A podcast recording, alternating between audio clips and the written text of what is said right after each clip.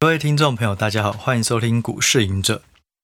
那今天呢，我们要来聊的这一集，我觉得大家应该会觉得蛮有趣。那也是汇整了我过去以来在工作的经验，然后呃，从法人离开变成散户或是全职的投资人以后，在思考的一个东西。好，那今天要聊的就是破解法人优势。好，我只能说破解啊，没有办法说瓦解。好，因为法人的优势就是站在那里。就的确，它确实有非常巨大的优势，从资金、从资讯流都是如此。所以，嗯，透过这一集，也想让大家更了解，诶，法人的生态，或是投资行业的生态，那你就可以了解为什么法人跟散户的差距如此之大啊。我们不是说这个能力，我们是说光资源哦，能力可能有些人还是很厉害，这无可厚非。但是光资源就是非常遥远的距离。那这一集呢，在最后面也会提出我自己的心得，我们要如何去破解法人的优势，而不是被法人牵着鼻子走。好，好，那我们这一集就开始吧。嗯，首先呢，法人的生态，我先介绍一下为什么。嗯，我先讲好了。我们是散户的话，你在下单会有营业员。跟法人一样，他也会有法人下单的营业员。那我们通常他叫叫他为法业哦，法人的营业员。那法业呢，每一个法人都会有法业，他都有一个窗口。那为什么资金越大，他的资源越多哦？因为资金越大，代表他下单的单量就会越大。哦，那下单的单量越大，对于一个证券商、证券商来讲的话，他的收入哦也会更高。所以，为了要博取更高的收入，如果是资金庞大的法人机构啊，各家券商不管内资外资，就会无所不用其极去讨好他，然后让他们下单，那他就会赚到这个手续费啊，下单的这些这些费用。那这个资金到底有多大呢？哦，我们可以想象，假设你是一个散户，你可能资产有一百万、五百万，那你可能，呃，交成交量可能，嗯，一个月有个有个数千万哦，然后一年可能就是数亿、数十亿哦。可是对于法人来讲，像我过去待的公司，整个资产规模。我之前过去带个两家公司，在十十几年前的时候，资产规模就有三兆。那后面的这家公司呢，那时候已经也到了五兆。当然，这五兆呢，呃，他们会做资呃这个资产分配，他不会全部拿来买股票。五兆里面会有债券哦，所以债券也有会有法人的营业员哦，因为你债券也要下单，那你也会有呃。股票，股票有国内股票、海外股票，也有不动产，有各种的投资商品去做分散哦。但是呢，通常啊，你抓个二十趴左右做当做总部位会拿去买股票，那五兆可能也有个一兆哦。我说假设啊，这一兆跟我们刚刚讲的这个散户，就算你交易非常频繁，就是数亿就已经很多了哦。可是对于这个大型法人来讲的话，一兆或是哦一兆或是五千亿好了，你一年交一个 turnover 然后，这一整年把这个资金翻转的交易了三轮、四轮、五轮，它就是很可观、很可怕的数字。所以，为什么法人会有巨大优势？尤尤其是资金越大的法人，它有更大的优势，因为各家券商都会无所不用其极的去讨好他。诶，为了要得得到这些下单，他就会去提供他更好的报告、更好的研究团队、更好的产业讯息、更好的市场讯息。啊，例如最近我们的这个部门啊，量化的部门看到了这个股市有机会。呃，会有一个反大反弹，那主要带动呢，是因为 A 因子，是因为 B 因子，是因为 C。然后我们转总经团队怎么看呢？我们的策略团队怎么看呢？我们特定可能苹果供应链这分析师哦，这个通常都是王牌分析师，怎么看呢？哦，你需要吗？哦，需要，好，那我帮你安排一对一的时间哦，然后分析师就会啪啪啪啪跑到这个法人机构哦研究部里面哦开始做报告。然后开始就被问，所以这个只是内资而已，外资也是如此啊，很很常会有国外的这种啊主管啊，或者是业务的这种头啊啊来拜访，然后就说哇，我们这个就全球的资源，我们全我们的研究团队在亚洲、在欧洲、在美国都有大量的。那如果你要提供相关的东西，我们都可以提供给你，甚至我们有提供一些产业讯息，甚至是矽谷第一手、第一线发生的事情，你需要更新，我们都可以跟你讲。所以，真的资源就是非常非常多，根本就是取之不绝、用之不尽，这是实话。我我曾经有说过，以前我在公司的时候，一天收到信。有用的信、研究报告，或是跟产业讯息、市场讯息有关的信，就是两百封以上哦。你包含是说刚刚讲的各种报告、各种总经、各种策略，还有产业的报价哦，像 DRAM 哦，它就不同的报价都有。然后嘞，还有各家券商约访行程啊，例如我们今天呢，我们要下去中部拜访上银哦，拜访大立光。哦，那谁要参加？哦，法人就开始排排名排这个报名，哦，这都是券商在安排。所以呢，法人有的是什么？他不止资资讯资源很广，跨及全球，跨及全产业，跨及总经，跨及个股，跨及市场讯息，甚至他们还可以亲自去拜访这个这个呃各家的上市贵公司，甚至有时候还可以。去拜访到产业端的公司，他可能没有上市，可是他是某个产业很重要的一个一个参考指标啊，可能是叉叉叉协会、叉叉叉工会，对之类的啊，所以，可是你要说这个是有内线吗？这很难界定。但是你要说他有没有资讯不对称，绝对有，因为法人可以触及的资源太多，然后各家上市柜公司。如果是法人持股跟散户持股，很多公司会选择我要法人持股，因为法人懂得我这家公司的价值在哪里。散户都是跟风的哦，散户通常都是短进短出，跟着投顾老师哦。例如类似会有这种的刻板印象。尤其呢，如果你是大型法人，你是寿险，你是主权基金，你是这种退休基金，通常都是长期买了就不会卖了。哇，这个。各家公司拍手欢迎，哇！你要约访，OK 啊？那什么时候？这就是以前在法人的优势，尤其是大型长期的投资基金，哇！这个大比较大型的那种公司，通常还会为你敞开一扇门哦。那进来，我来跟你讲我们产业的状况，公司未来会怎么转型，要怎么发展，这就是非常真实的一面哦。所以你不止法人不止广，而且还深，你要。当 detail 到这种呃公司的一对一哦，或者是说产业的这种论坛、各式的论坛，甚至出国拜访。我以前嗯一年可能都会拜出国的二到四次啊，一次一定是去日本啊，因为我那时候负责的产业有工具机产业，有游戏 IP 啊这种产业。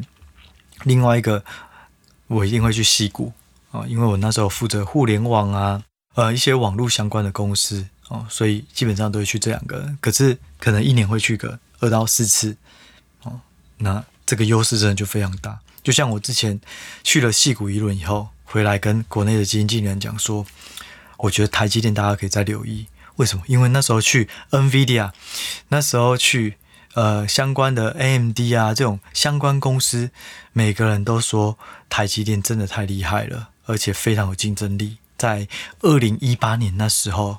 台积电股价可能还不到两百块，你就可以可以去那里直接听到哇，那么多场对于台湾的什么公司居然是很惊艳，你就知道这家公司是有最厉害的客户认证过了，都说他好，你就知道他的竞争力一定非常的高。所以有太多的方式是散户无法触及的，所以就是会造就成每次法人买了什么，哎，开始这个投顾老师哦，或是记者。哦，就就开始写一些故事，然后周刊就出来，然后再到了散户哦，那那时候价位可能已经上涨了两成、三成、五成不等。嗯，说实话，以前我们在法人的时候呢，我们只要嗯，知道了一个产业的状况哦，可能非常好，准备要反弹复苏。那通常哦，可能一个月后，我就会在报纸、在电视新闻看到。所以它真的是有非常大的时差，这真的就是太大优势。就诸如我刚刚讲的，不只是国内，还有海外的券商哦，然后还会跟你说目前的行情的状况，甚至有些还会有政治角力的东西。他认识里面政党的大佬，知道里面的国安基金或是什么东西要要做什么操作，或是什么党派为了选举要做哪些股票，都会有这些谣传。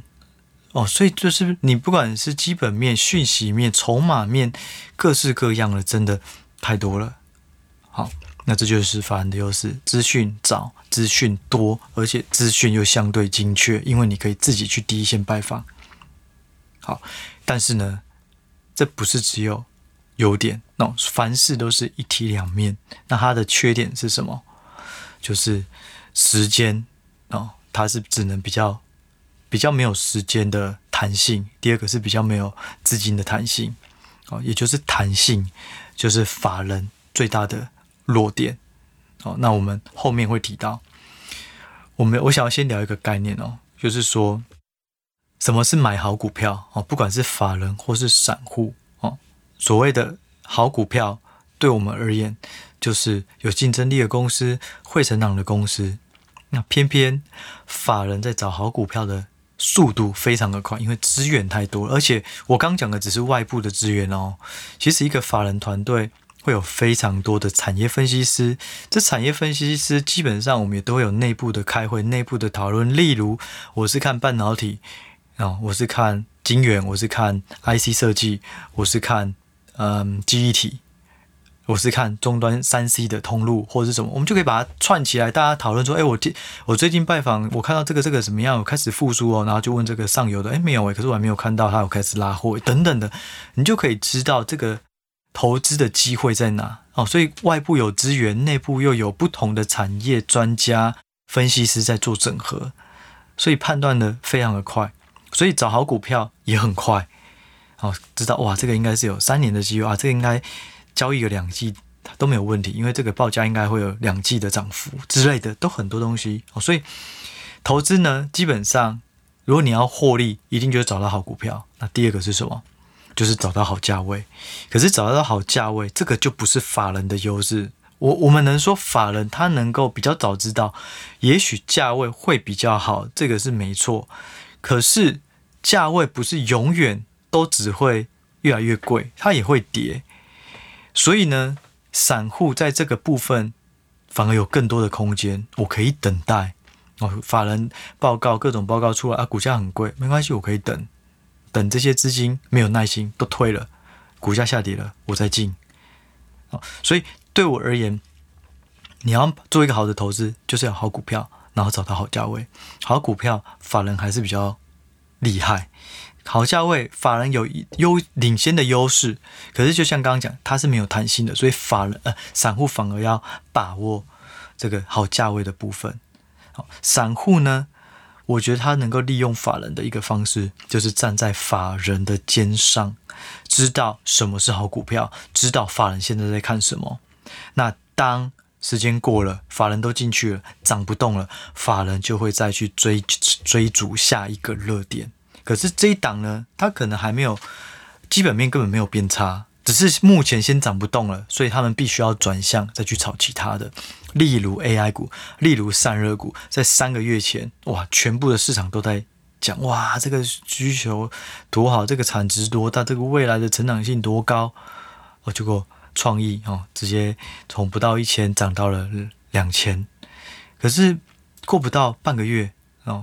应该说，距离现在不到半个月前哦，它最低跌到一千三。创意，我们只拿创意做一个例子，普遍都是如此。法人他会有时间的压力，那散户最大优势就是没有时间压力，我可以等。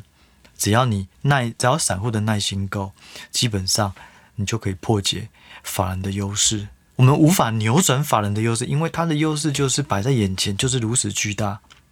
所以，这是我想要分享给大家的啊。好，所以呢，我们再回来讲啊。我的我过去呢，就会建议大家说，嗯，有一个方式你可以去找，可能有好价位的好股票，也就是你去看一季以前哦，那当时在三个月前，你的开户的券商的研究报告里面是强力买进的哦，不要看现在强力买进，去看三个月前强力买进，因为当时只要出现强力买进或是买进，哦，这种很正面的报告。当下的股价一定都不会便宜，一定都是先涨个可能已经二十趴了。为什么？就像我说，这个是一个产业链啊，这个食物链的概念啊。现在老鼠会首先讯息知道自己公司变好的，一定就是公司的董事长、总经理、内部人士，他们知道变好了，也去买股了。接着呢，他们就会把比较可靠的股东哦，可能跟他们更新哦，例如刚刚讲到的。主权基金、寿险基金这种呃大型的退休基金等等，所以呢，越长线的，他认为这些是好的股东，他都不会乱卖。好，我先跟他讲，所以股价可能他们就加码了哦，就慢慢上涨。然后到了投信哦，跟他讲，有时候投信跟寿险是一致的，可是通常寿险在拜访公司还是比较有优势啊。哦，老实说，这是我们自己的经验。好，所以一层一层啊，到了投信也都买了啊，再来就是投顾老师啊，或是各各方投顾。那投顾呢，也就是我们在叉叉投顾里面都会收到的报告。例如你是富邦，你是元大，你都会收到报告。那那个就是投顾，所以它是可能到第三层、第四层的，然后散户才会看到。所以你看到当下强力买进的个股，往往都已经反弹了，或是上涨了一阵子了。所以。我们不要当下买，而是我们往前去看三个月前当时的强力买进个股是谁，拿出来看，当时候看好的原因跟现在比有没有改变？就像 AI 好了，AI 一直都没有改变哦，甚至 ChatGPT 近期有也有要推出新一代的东西，就 AI 没有任何改变，因为 AI 本来就是一个很长线的题材哦。可是伟创从一百四哦跌破一百。哦，之前那创意也是如此，各各家像广达啊什么啊都是如此，可是它基本没有变嘛，没变。OK，那散户就是要找好价位，所以这就是我认为散户的优势，也是要怎么去利用这个优势。第一个，你可以在选股上面站在法人的肩上去看法人看好的个股是什么，但是不要急着追，除非当时的股价还没有上来。哦，但是这种几率很小，因为就像我说的，食物链。啊，前面都已经吃饱了，后面才会一层一层去吃啊。老鼠会啊，一定是一层一层去剥的哦。所以往三个月前去看，然后第二个，如果你发现三个月前强力买进的个股基本面没有改变，可是股价已经便宜了十趴、二十趴、三十趴，诶，也许你就可以分批布局。假设你认同这个报告的逻辑，你认同这个趋势，认同这家个股的竞争力，那 OK 哦。所以这是我认为要怎么利用的哦。好，那我刚刚有提到，为为什么法人会没有弹性、不管资资金或是时间上面，我们先来讲一个法人，其实不是所有都一样，都是同样性质的法人。法人又有长线，也有中短线。我刚提到的主权基金、寿险基金、嗯，退休基金，他们基本上资金非常的庞大，所以他们不需要短进短出、短进短出，他们只要把大部位。压对，例如压到台积电，压到联发科，哦，一个低档的时候压，然后它的成本就要小。他们基本上就是几乎啦，我们只能说它的逻辑都是只进不出，所以他不在乎涨多高，他只在乎多低的时候我还有子弹可以卖。哦，所以他们是非常长线的资金，可是相对而言，哦，资金规模比较小的。他就必须要利用资金的效率去赚钱。例如，我只有十亿的投信，跟我只有三亿的投信，我没有办法去抗衡几百亿的这种大型的资金、大型的资金规模的可能其他基金，或是寿险等等。他们就，而且他们的投资人每一天都会去看每一个基金的表现，每一个月会去做排名，所以投信它就会有很大的压力来自于。每个月要排名的时候，它的效绩效好不好？所以只要股票就算它很好，可是它没有动了，怎么办？换股哦，所以这就是短线的资法人资金，他必须要换股的原因，是因为他的投资人都是如此的短线，都是如此的在意短期的绩效。你想想看，假设你买了一档基金，三个月没涨，你原本想要买的另外一档基金，三个月涨了五成，你会不会想换？一定会嘛？这就是一个生态，哦，投信的生态，哦，所以呢。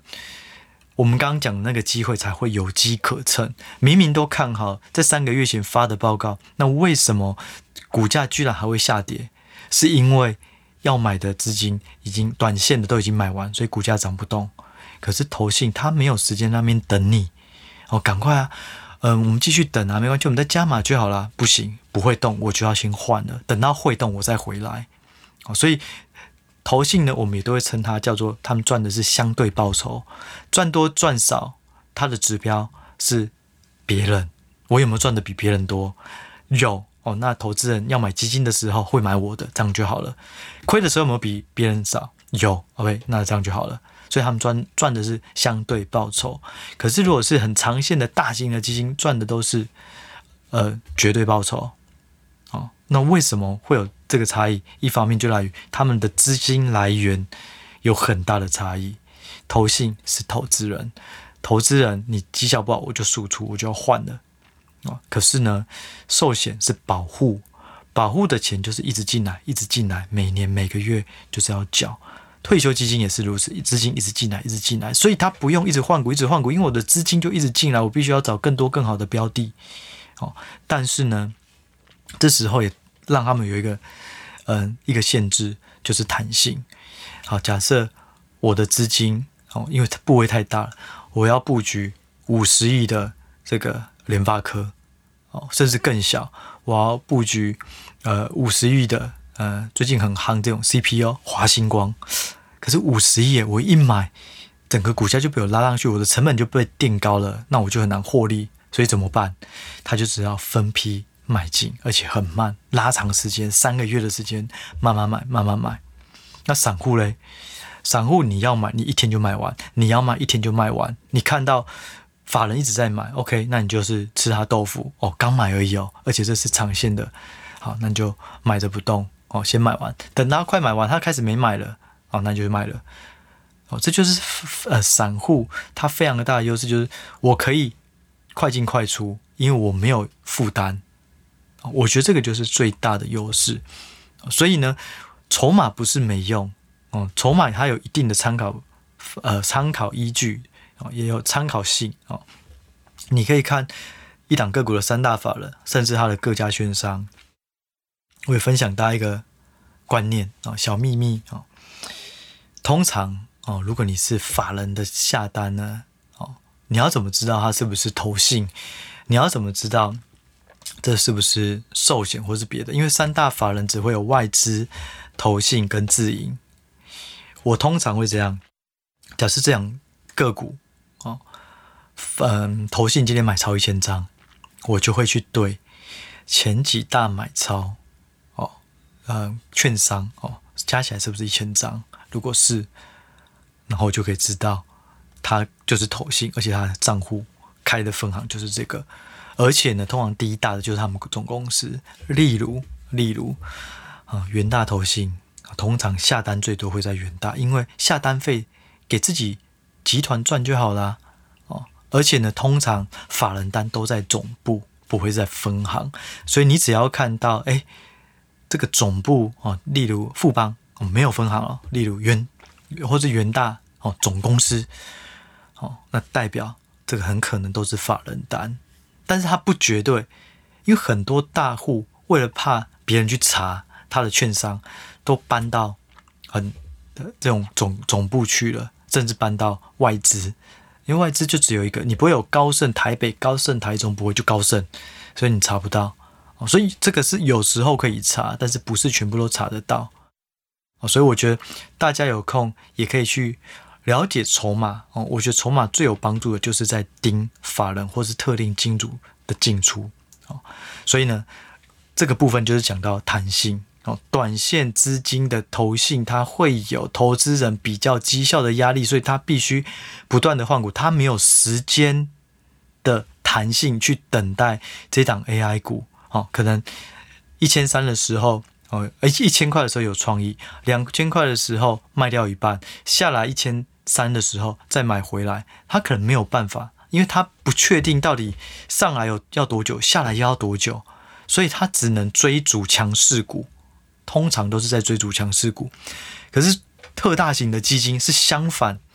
我没有办法短进短出，而且我需要花一个月布局、三个月布局，每天都买个三百张、两百张，我才有办法不影响到股价。因为你影响影响到股价，你一买就直接拉上去，成本就很丑。一样，如果你现在要把一档个股清空，你不看好它，你要全部卖掉，你也很难一天卖掉。好，策略都是哦，我们就拉个一个月，每天均价哦，均量哦，以均价以下，就是每天看是三百张、五百张把它卖光。所以这个是大型基金，它很像航空母舰一样，它要转向就非常的缓慢。那我们散户是什么？就是快艇，你很快就转弯了。哦，所以。不管是短线法人或长线法人，他们最大的罩门就是时间跟资金的弹性哦，他们必须要有时间，而且还有一个，假设一个很好的股票哦，例如台积电出了呃这个财报哦，结果呢，法说会一片乐观哦，那通常啊，如果是大型的资金哦，或是投信，通常要买的时候，可能是因为现在很严格，你可能要有出具你的报告。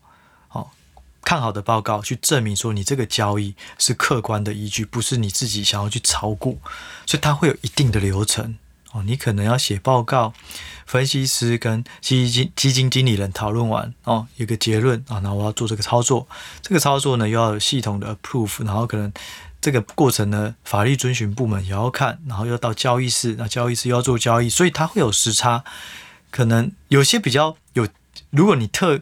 刻意有感的话，你要这些部门等早点来上班哦。你可能八点四十五就开完会，把这些东西都处理完哈，那也许还能够准时一开盘没有多久就开始做交易。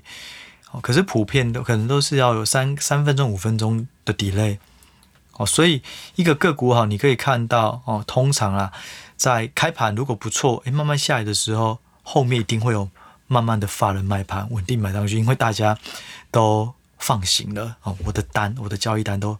都已经开通可以做了，哦，这个是比较常见，所以他在下单的时候，你要跟散户比，我一开盘我就买，甚至盘前我就先全部买满我要的，哦，这就是差异。所以呢，这就是我认为法人跟散户，或是散户要如何破解法人，基本上优势就是利用时间跟资金的弹性。如果这个盘不好，哦，就像去年好了，去年一路跌跌跌到十月。我不看好，我投信还是必须要买股票，哦，我的寿险我还是要买股票，套牢很多，未实现亏损很多，我还是要持股，要不然，如果我都我都不买股票，那投信就把我赎出啦，因为你不你不操作，你还是会收我管理费，那我干嘛还要白白的？你又没有做任何事，我还要给你管理费，我就先输出嘛，等到行情好再买嘛。所以有这种考量，他们必须还是要不断的去做交易，去换股。那寿险呢？寿险它有资金成本哦，它的资金成本可能就是三三到四趴左右。这个资金成本是什么？你要想运作一个寿险，它有很多的业务，有很多的后勤人员、行政人员，而且呢，每一个保护它的保单都是有成本的，它会有理赔的几率。这个几率哈，你可能会亏，然后这个理赔的。金额是多少？这些都会有一定的成本哦。寿险跟银行自嗯都有有一个很雷同，就是都是高度杠杆，就是自己的钱很少，我我拿的钱是别人的钱哦，所以呢，他只要赚到一点薄薄的利润，就很赚钱的。哦，大家可以去看银行或是寿险这种资产负债表，那杠杆都是极为可怕。所以他们为什么要赚？绝对的报酬，例如放款一样哦，我借款放贷啊，我借出去，我或是跟别人存进来，这个价差只要零点零点几趴哦，它中间金额放大，这个利润就很可观。保险也是如此哦，我一次保很多人哦，然后我的发生的出事的几率就会比较平移，比较平均，就不会突然出现我只有保五个人，结果两个人出事，完了我赔不出来啊！你把这个样本数拉大，你就可以有一定的资金流可以去运用。哦，那一样就是说这个都有成本，所以盘不好的时候，你还是要做投资。可是散户盘不好，哎，拍拍屁股就走了，我先休息半年，我先出国等等，这就是散户最大的好处，就是弹性。那你的资源资讯不如法人怎么办？没关系啊，利用时间差，因为我有的是优势哦，我就等三个月后去看三个月前比较好的股票价位回来比较好的是哪一些哦，所以呢，我这要提到一个最后一个重点，杠杆这件事情就是把散户的优势拿掉。时间就是散户的优势，因为你有弹性，你可以找价位好股票，你就跟着法人走。啊，那好价位呢？哦，你就是可以等到冷的时候再进，这就是散户的优势。但是你用杠杆，不管你用的是期货，哦，或是融资，或是权证，它一定都有成本，甚至期货它会把你能够承担的风险变很小。你原本可以亏损二十趴。可是因为你用了个股期货，哦，杠杆可能九倍，变成亏了两三趴，你就亏二十趴，完了，你时间无法撑这么久。那权证融资是有利息，哦，是有时间价值，所以你如果是没有把握的个股，你开杠杆基本上就是把你的优势限缩，因为你最大的优势对于一般散户而言就是拉长时间找更好的价位，但是杠杆会不允许你这么做，它会把你的。时间成本提高，它会把你的风险可接受的程度下降，就变成你比较难长期的投资。哦，这是杠杆为什么会比较危险的地方。哦，当然，如果你有很、很、很客观、很有利的数据，很有信心，哦，还有很多的研究，你认为这个胜率极高，而且短线就会发生。甚至你有内线很准的内线哦，不准的就没有用。很准的内线，OK，那你就用杠杆。可是没有的话，就是少用杠杆，因为上杠杆会把散户的优势磨掉。法人呢，几乎都不会有杠杆啊，因为我的资金就这么多了，我干嘛用杠杆？所以法人虽然我的时间很短，但是一点点的黑天鹅还不会造成我被洗出去啊，因为我的投资组合又很多，所以散户。不要太急着重压加上开杠杆哦，这个只会把自己的优势哦把它抹灭掉哦。所以最后整理三个破解法人的方式哦。第一个哦，要找到好股票，那怎么找？我我觉得有一个小技巧啦，多看报告哦。你可能就开一家开户嘛，可是现在开户很多很多都不用成本，你可能就是存一千块或存多少进去，你就一直开个元大啊、永丰，然后。可能凯基哦，然后富邦等等哦，你就开很多户，可是你交易可能就一个户头，可是你就可以下载到这些报告哦，这是小秘密哦，对，然后大家就是可以这么做了哦，但是低调哦，不然这些营业员会很伤心哦，所以你多多开户，多看报告，了解法人看好的股票到底有哪一些，你可以交叉对比，诶，三家券商都看好这个诶之类的。哦，那第二个呢？投资把时间拉长，从时间拉长以后去找更好的买点，哦，这就是把散户的优势找回来。哦，这是第二个。好，那第三个就是布局的价位要更明确，不要太急。一看到法人大买，看到市场情绪非常亢奋，就赶快杀进杀出。我觉得就是要把握这三个，多看报告。第二个，时间拉长，不管是持股的时间，或是投资的期间啊，你可以看的眼光更遥远，看未来一年，看未来两年，而不是只有仅限看下个月月营收公布。好，这样的话优势不会比法人多哦。所以这两个，那第三个就是在选择价位的时候，尽量再保守一点，尽量再看更清楚。你可以搭配技术分析等等啊。老实说，一般的。法人是不太会看技术分析的，哦，不是说他不会，还是蛮多人都会。可是为什么不看？因为写在报告写这个没有一个绝对的标准哦。你认为啊，K D 准，可是我不认为 K D 准啊。对，那这样怎么说服别人？所以一定都是直性的报告为主，甚至法人本身都可以自己做线的。他为什么要看？为什么要去了解技术分析？我这个资金就可以把这档个股拉个十趴，我只是不想要拉，我故意做线，这个都有可能。哦，所以对于散户而言的话，我认为你在找价位的时候，可以多学习技术分析。哦，我觉得最有效的就是去学会看成交量跟均线。哦，我觉得这两个。算是蛮好用的啊，形态也不错哦。这三个，我在呃我在之前出的书有写到哦。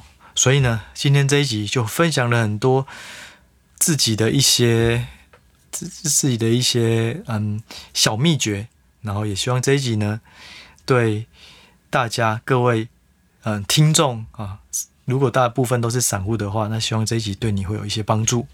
那我们这一集呢，我们就先聊到这，我们就下一集再见喽，拜拜。